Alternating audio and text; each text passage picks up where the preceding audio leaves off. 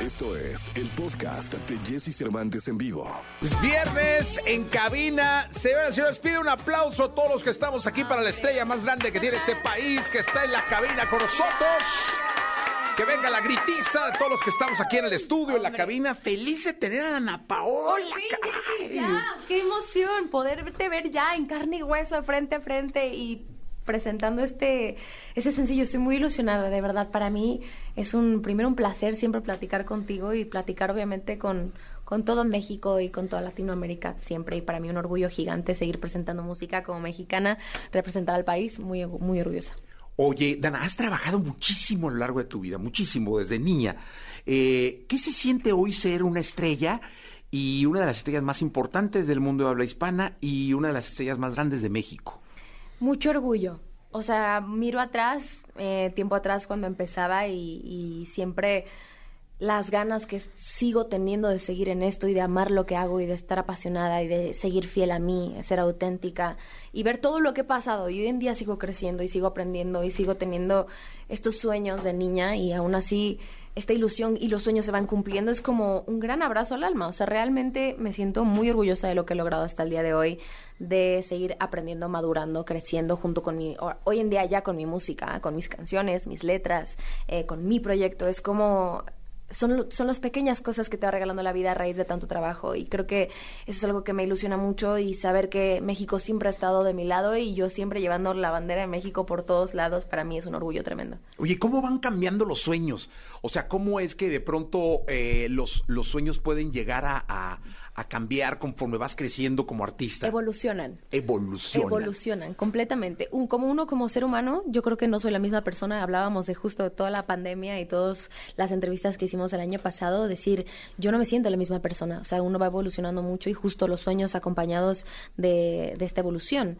Y para mí creo que el sueño siempre es querer siempre llegar a más, ¿no? No es por, por, tener esta chronic insatisfaction en la vida en donde realmente no nada te es suficiente, sino que siempre digo, bueno, pues ya logré esto, quiero seguir experimentando y ver hasta dónde puedo llegar, no porque no me sea suficiente, sino porque me, para mí esto es como una adrenalina, o sea, es, esto, la música para mí es es como esta necesidad que tengo al día a día de seguir experimentando, seguir aprendiendo y de que quiero seguir siendo grande y quiero mantenerme, sobre todo que es lo más difícil y estoy en un momento de mi carrera y de mi vida en donde me tengo que reinventar todo el tiempo y eso es algo que me emociona mucho y como persona me encanta estar cambiando también en la vida y creo que mi sueño siempre es seguirme manteniendo fiel a mí y seguir conquistando um, la música y al público con, con, mi verdad, con mis letras, con mi música, obviamente mis interpretaciones en series y shows, que aparte no lo dejo, por supuesto, pero creo que siempre y cuando siguiendo mis sueños y que los sueños nunca se acaban. Yo admiro mucho a los artistas de hoy, muchísimo, porque con esta eh, vorágine de, de, redes sociales también les vino un, eh, un trabajo 24/7, es decir... Muy heavy hoy en día yo los veo y digo, caray, o sea, ¿a qué hora duermen? ¿A qué hora viven? Eh, tienen que postear en Instagram, pero hacer TikTok y luego Facebook, que no sí. lo pueden dejar porque es otro público, y el YouTube, o porque entonces... Es un todo, sí. Son algoritmos que llegan por todos lados. Es verdad. ¿Y a qué hora vive Dana Paola? Yo aprendí algo muy importante en la pandemia, Jessie, y realmente fue el balance. Yo siempre he sido workaholic, digo, llevo 21 años trabajando y para mí siempre mi carrera era como mi principal, o sea, como que no, sí pensaba en mi vida personal, por supuesto mi familia, yo no podría vivir sin, sin el apoyo de mi familia, pero para mí mi trabajo era primero antes que todo. Y en la pandemia, justo después con todo este parón y todo, fue un momento de, de retrospectiva hacia sí mismo y decir, bueno, ¿y en dónde estoy parada? ¿Qué es lo que quiero? ¿A dónde quiero ver? Cuidar mis, mis relaciones personales, mis amistades, mi familia, sobre todo el self-care, el, el, el, amor propio, que es bien importante y que es como súper hablado hoy en día, pero creo que para mí fue muy fuerte recibir este golpe de realidad y decir, Claro, entonces ahora empiezo desde mi casa a trabajar, a darme cuenta de que tengo la oportunidad de tener el tiempo, porque tú sabes que en este medio al final sí estamos 24/7 y la música es 24/7. O sea, yo me monté el estudio en mi casa, eh, compongo desde allí y, y, hoy en día si ya se trabaja todo, pues uno desde casa. Y es como decíamos, bueno, uno empieza otra vez a la normalidad sin dejar esas cosas, pero siempre me veo mis tiempos. Yo hay veces es 11 de la noche o fines de semana que estoy con mi familia, es como no contesto el teléfono y trato de, de alejarme de eso porque que sea el tiempo de calidad. O sea, realmente uno se tiene que dar estos balances de repente en la vida para poder sobrellevar todo esto y con mucha salud mental. Eso es clave. Pero no te pasa que luego estás en así Dan, eres, eres trending topic, o Dan, sí. sí. ¿tú, qué hora? ¿Qué pasó? ¿Y ahora qué hice, no? Sí, sí, debe pasar, ¿no? Me pasa, me pasa, me ha pasado, pero para mí es un, es muy loco porque, por supuesto, soy víctima totalmente de las redes sociales y me encanta TikTok y me encanta estar eh, viendo a ver qué hacen mis fans, estando en Twitter, esto y el otro, pero también de repente uno sin querer se envuelve en este mundo y es un poco tóxico, ¿no? Entonces es tratar de darte tus detox y saber que las redes sociales para mí hoy en día, claro que son una herramienta de trabajo, también son un, un método de diversión y me la paso genial y me gusta subir contenido, pero sobre todo hoy en día que saber que es una herramienta para llegar a todo el mundo y comunicar lo que quieres comunicar y una responsabilidad grande también. Oye, me encantó lo que dijiste, esto de tus fans, porque yo creo que ya hay artistas o personajes que ya no tiene fans, para ellos son usuarios o son seguidores eh, o son suscriptores sí. y perdieron el espíritu del fan. Que, veo que tú conservas. Es muy valioso para mí. Son lo más importante que tengo en mi carrera. Gracias a ellos estoy donde estoy, gracias obviamente a los medios, por supuesto, pero creo que el fan base de un artista habla totalmente, es el reflejo del artista. Entonces, ellos son mi espejo.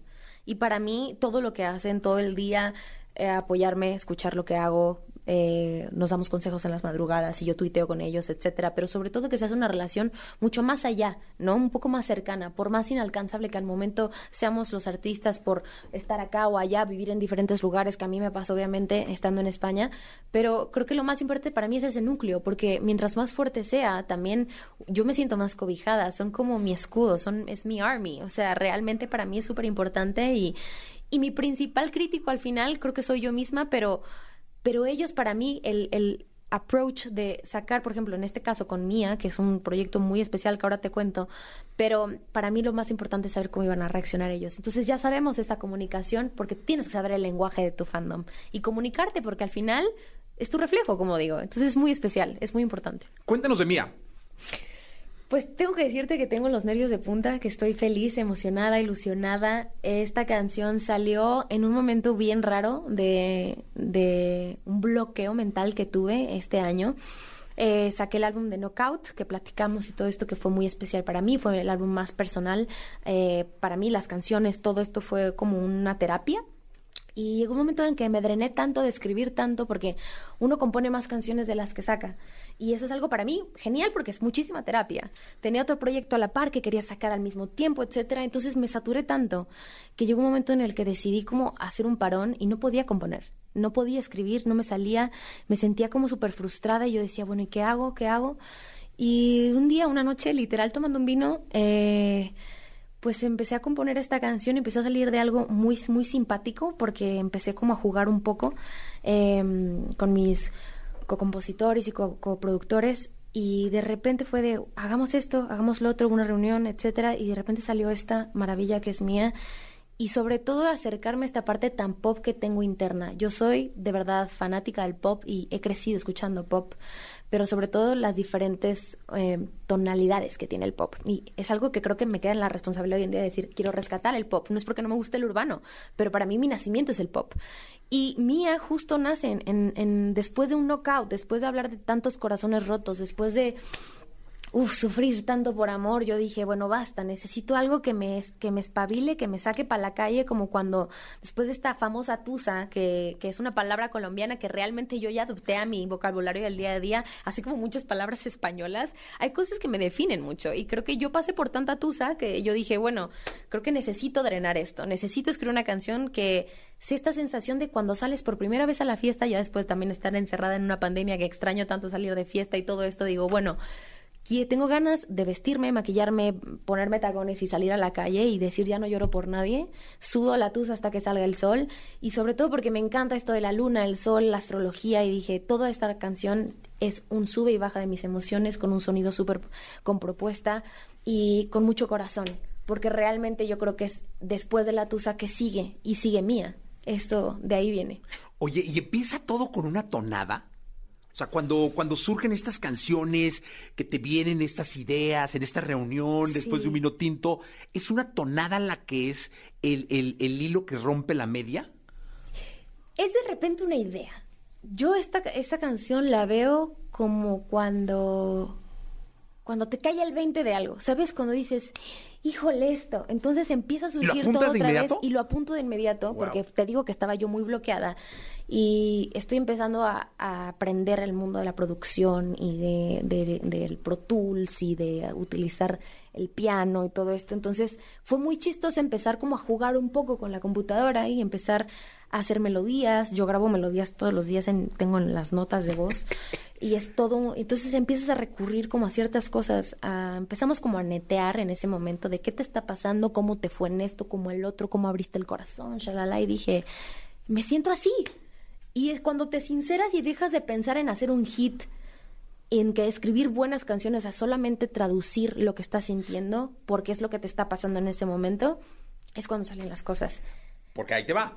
Los que somos workaholics somos obsesivos de los resultados. Sí, sí, sí, sí. es Obsesión. Todos los que somos así adictos al trabajo, somos adictos también al resultado, porque trabajamos tanto Claro que todo el tiempo estamos buscando el resultado. el resultado, sí, sí, ¿no? sí. Entonces, hoy empieza esa obsesión del resultado.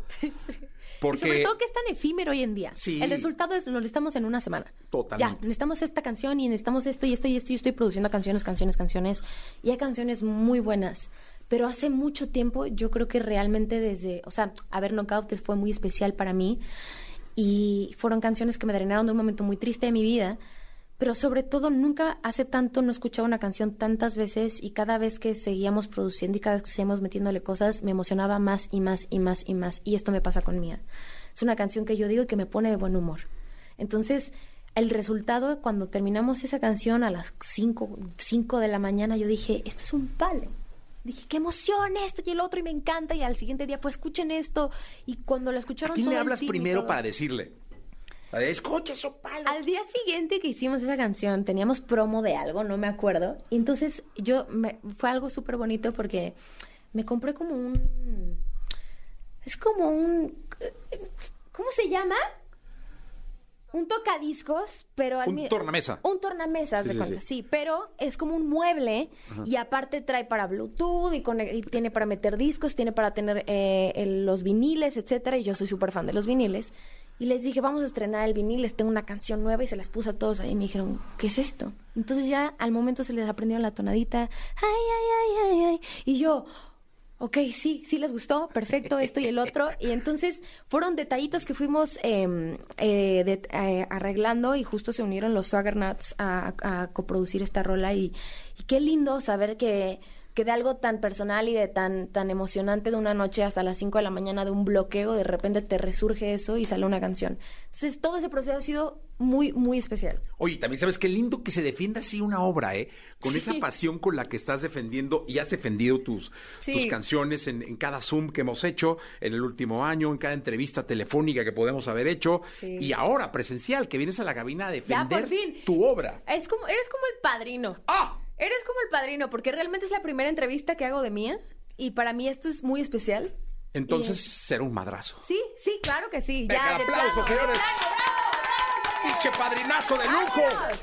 Eh, y realmente es súper, súper cool porque mm, yo creo que cuando las cosas pasan por algo en la vida en el momento correcto, aparte el 17 eh, para mí, que fue el día de ayer, es un día, es una fecha muy especial. El 7 es mi número favorito y sin querer otras cosas del destino, fue de no, pues hay que sacarle el 17 porque yo la quería sacar el día de mi cumpleaños, que ya es la próxima semana, entonces me emociona un montón.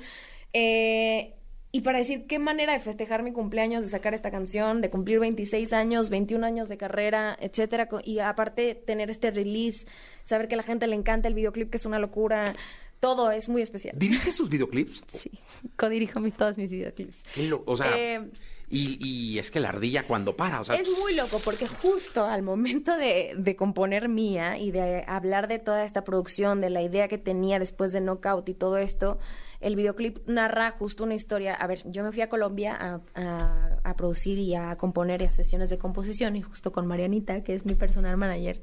eh, literal empezamos un día a delirar así, eh, empezamos a decir, oye, si hacemos esto para el videoclip, porque siempre es que a mí se me ocurren locuras y a veces mi discográfica o el equipo es como de, Dana, es que a lo mejor no podemos poner que vueles, ¿no? Entonces yo dije, no, pero es que hay que hacer lo que pase.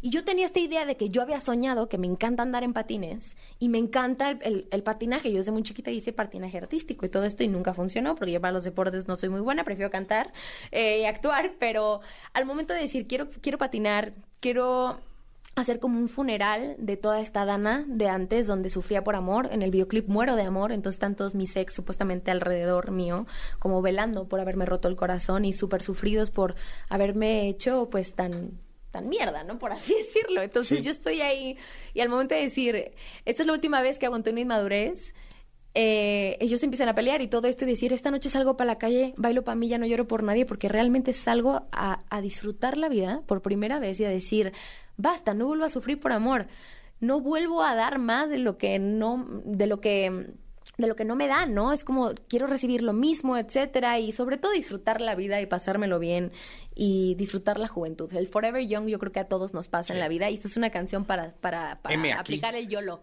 literal.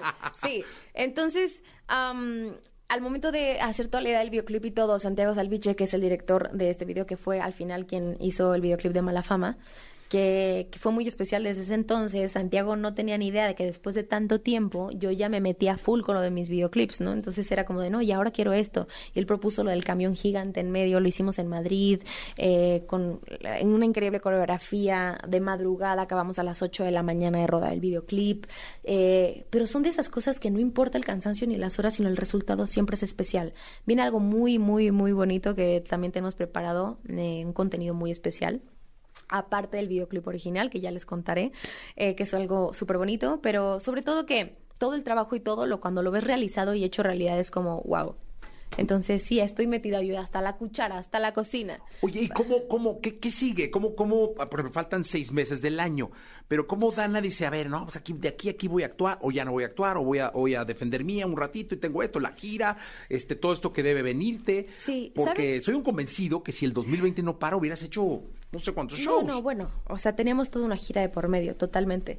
Yo creo que este año se activan de nuevo los conciertos, es algo que me ilusiona ver también a muchos compañeros que están anunciando gira y todo, y nosotros estamos en eso, que es algo que me ilusiona un montón, porque para mí el directo y estar en vivo es como de las cosas más satisfactorias de todo esto, escuchar estas canciones que saca, ya se me juntaron dos álbumes, imagínate, o sea, entonces realmente para mí escuchar esto en vivo, escuchar a la gente cantar y todo eso es como, wow, sí necesito los en vivos, pero lo que sigue es que te saqué tanta música el año pasado que fue de una tras otra, hice 18, 19 videoclips, eh, una cada mes, colaboraciones, esto y el otro, que al final si todo fue indoor, como desde casa, y solamente el año pasado estuvimos en Premios Juventud y salí muy poco, fue, muchísimo trabajo.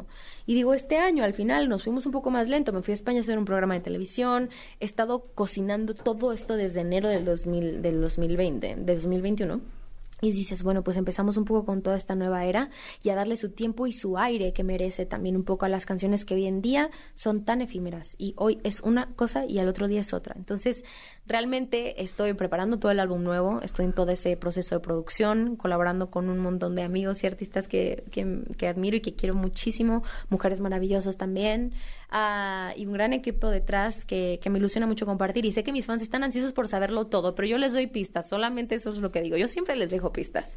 Y, viene lo mejor. Yo creo que realmente es un momento tan pleno de mi vida que, es donde estoy más reluciente que nunca. Estoy muy feliz. Oye, si tuvieras que hacer una película de tu vida, ¿cómo le pondrías? Ay, Dios.